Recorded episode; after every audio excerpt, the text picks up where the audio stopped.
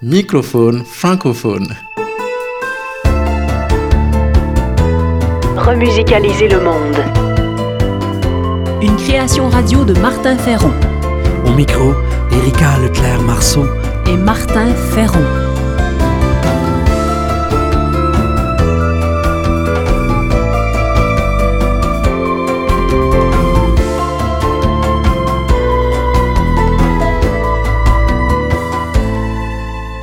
Le fil rouge de ce numéro, la vie est plus forte.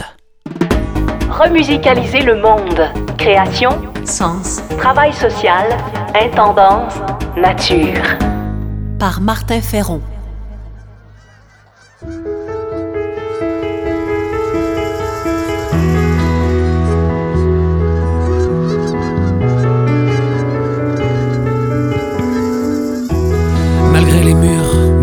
Les lois sans cœur, rien ne pourra effacer ton regard rieur. Malgré l'obscur, mes œillères ou les fausses lueurs, rien ne pourra m'empêcher de rêver d'ailleurs. Un volet s'ouvre dans ma tête et je vois la mer. Des oiseaux blancs quittent la rive d'une terre polaire. Le bruit des vagues me rappelle nos amours solaires, loin des glaces et des terribles sécuritaires. La porte s'ouvre, j'entends rire des enfants nombreux. C'est un pays au cœur libre, juste et généreux. Je n'espère qu'une chose, qu'on me laisse toujours suivre ma voie. Et que le vent m'emporte jusqu'au ciel.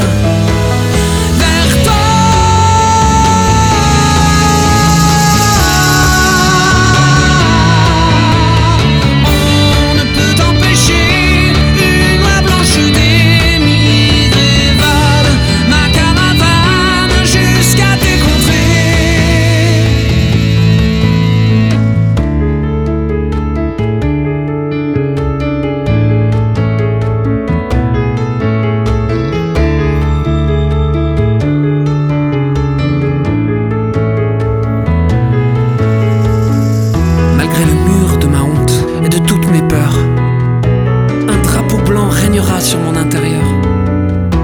Malgré les murs de nos cœurs, du cynisme de l'heure, j'avancerai, espérant l'heure de jour meilleur. Les murs s'écroulent, apparaît un domaine en friche. Sur les broussailles, notre lit tangue comme une péniche. Et sur les ronces dansent ensemble Yiddish et Dervish. Noces de chaîne pour toujours, oi schlibedish. Le plafond tombe, j'ai les étoiles comme ciel de lit. Cellule dans ma nuit. Je n'espère qu'une chose, qu'on me laisse toujours suivre ma voie. Et que le vent m'emporte jusqu'au ciel.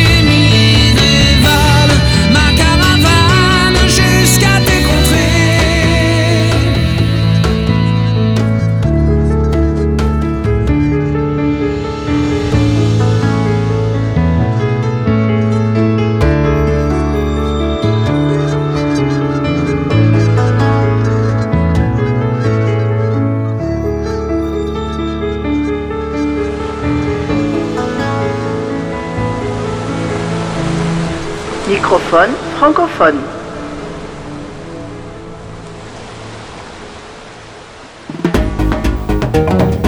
Peu de gens en parlent.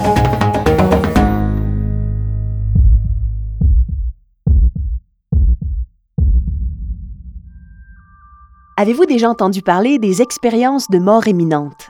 Sylvie Détiola s'intéresse à ces phénomènes depuis 17 ans. Elle a une thèse de doctorat en biologie moléculaire de l'Université de Genève, ainsi que des études post-graduées dans le département de biologie moléculaire et cellulaire de l'Université de Californie. Madame Détiola a fondé un centre d'études noétiques à Genève. Ce centre s'appelle Noésis. Sylvie Détiola est au bout du fil. Bonjour. Bonjour. Est-ce qu'il y a des éléments communs aux expériences de mort imminente? Oui, tout à fait. Il y a une sorte de canevas central, c'est la sensation d'être sorti de son corps, de passer à travers un espace obscur qui est souvent décrit comme un tunnel en direction d'une lumière et puis finalement l'entrée dans cette lumière. Ce sentiment de, de bien-être extrême, ça c'est vraiment des éléments qu'on retrouve tout le temps et partout. Ensuite, il y a toujours une foule d'éléments qui vont venir personnaliser une expérience et qui la rendront unique et qui feront que deux expériences ne seront euh, Il y a une sorte de canevas central de l'expérience qu'on va retrouver, quel que soit euh, le niveau social ou intellectuel, le sexe, l'âge, euh, les circonstances qui ont conduit à l'expérience, les croyances, la religion, la culture et même les époques. Il y a beaucoup d'expériences qui se produisent alors que les gens ne sont pas dans une souffrance cérébrale, où ils ne manquent pas d'oxygène, euh, où ils n'ont pris aucune substance, où euh, ils n'ont pas peur de mourir. Enfin, toutes les explications classiques qu'on avance en général pour expliquer les NDE, ben, ça tient pas la route parce que les NDE, on peut les vivre dans des circonstances très différentes et, souvent, même des fois sans situation de mort imminente. Si les gens ne souffrent pas de manque d'oxygène, eh ben, on comprend pas pourquoi ils vivraient exactement la même chose à ce moment-là c'est quand même, ce serait quand même assez étonnant que, alors que le cerveau est en souffrance, ils vivent des, ça produit des expériences où l'état de conscience est extrêmement clair, extrêmement précis. Encore, souvent ils diraient qu'ils étaient, ils étaient plus conscients que dans leur état de conscience normal, quoi, que c'était plus réel que la réalité, donc quelque chose d'extrêmement euh, intense, alors que le cerveau est en souffrance. C'est vrai que déjà ça paraîtrait pas vraiment logique. Et en quoi ces expériences de mort imminente transforment les gens qui les vivent? Alors c'est une expérience qui est extrêmement euh, bouleversante dans la mesure où elle va remettre euh, totalement en question tout le référentiel d'une personne, toute, sa vision du monde, de la réalité, de la vie, de la mort, toutes ses valeurs, tous ses intérêts. Et c'est en général des gens qui vont revenir à des valeurs plus essentielles, se détourner des biens matériels, euh, revenir à quelque chose de plus d'altruisme, on va dire. Mais malheureusement, ça les met dans une situation où ils sont en décalage total par rapport à notre société, dans laquelle ils ne se retrouvent plus. Et ce qui fait que en général, ils vont passer par une phase très très difficile. Pour certaines personnes, ça peut même aller jusqu'à des dépressions. Et ça va en tout cas prendre euh, un certain nombre d'années avant qu'ils arrivent vraiment à intégrer euh, tous ces changements qui, en eux, euh, en eux-mêmes, sont vraiment positifs. Le Centre Noésis a publié un livre qui s'appelle État modifié de conscience.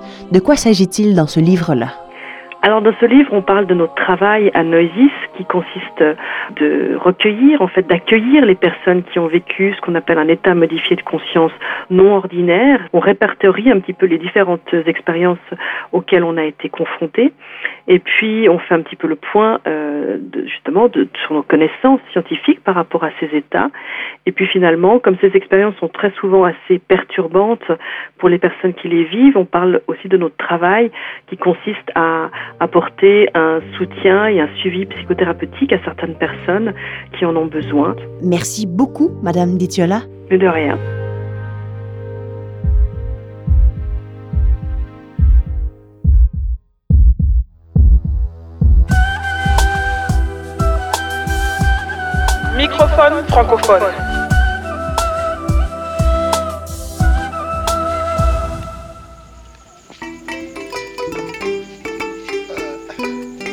La vie est plus forte. L'amour, la confiance et l'espoir traversent la mort. La vie est au devant.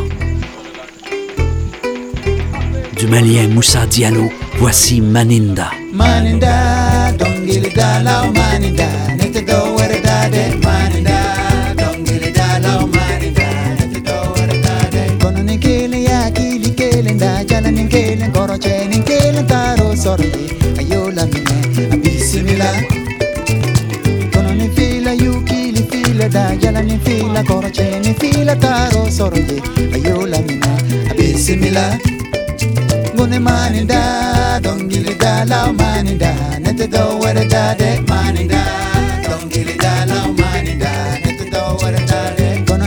saba yukili saba da yalani saba korojeni saba karo soroye ayolani ne abisimila konani nani yukili nani da yalani nani korojeni nani karo soroye ayolani ne abisimila gone mani da dongili da laumani da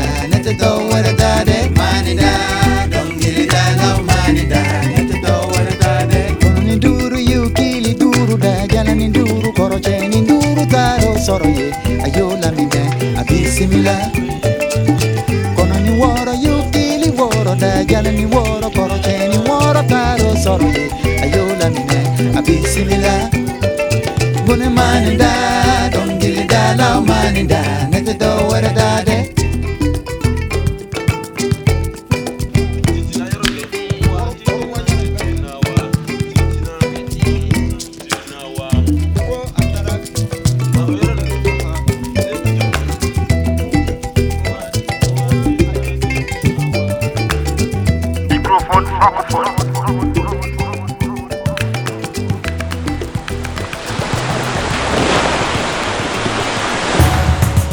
Culture de sens.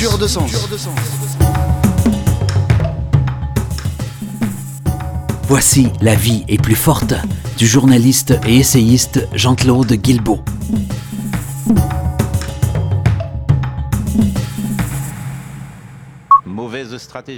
Pas un journal, pas une radio, pas une télévision n'aura mentionné les informations, j'allais écrire les signes, qui m'ont captivé ces dix derniers jours. Le premier d'entre eux était somptueux. Par centaines, par milliers, les grues cendrées ont traversé notre ciel en remontant vers le nord. À raison de 10 ou 15 passages par 24 heures, nous sommes bien souvent restés nés en l'air, émerveillés comme des enfants. Cette somptueuse transhumance du peuple migrateur emplissait l'air de gloussements et caquetages très haut en altitude, mais parfaitement audibles. Périodiquement, on voyait des grues rompre leur alignement caravanier pour s'éparpiller un moment en paquets confus, comme si elles s'employaient à réparer au plus vite une configuration brouillée par les rafales. Puis, tout soudain, le vol se reformait en un V géant.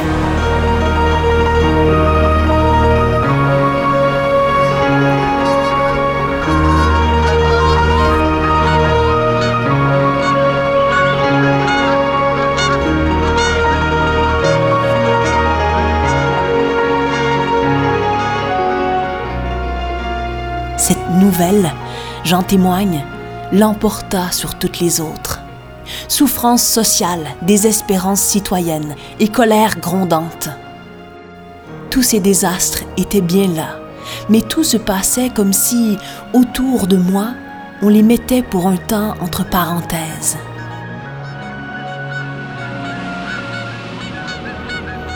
Les amis rencontrés me parlaient d'abord des grues, immanquablement et leurs yeux brillaient d'une joie véritable.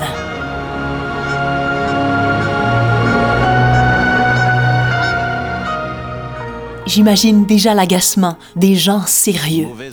C'est bien le moment de parler des petits oiseaux.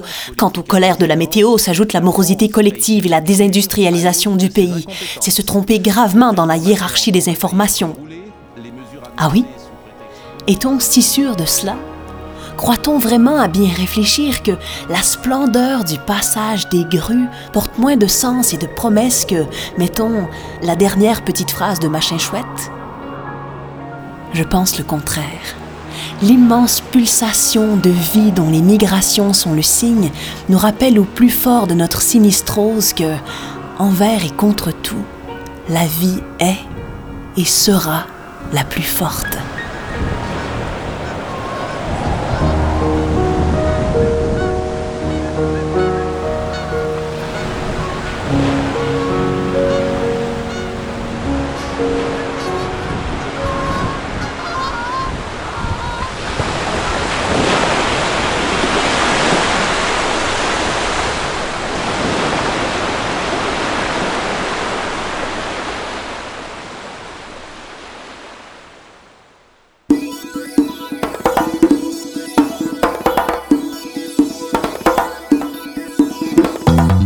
C'était Microphone francophone, une émission écrite, composée et créée par Martin Ferron.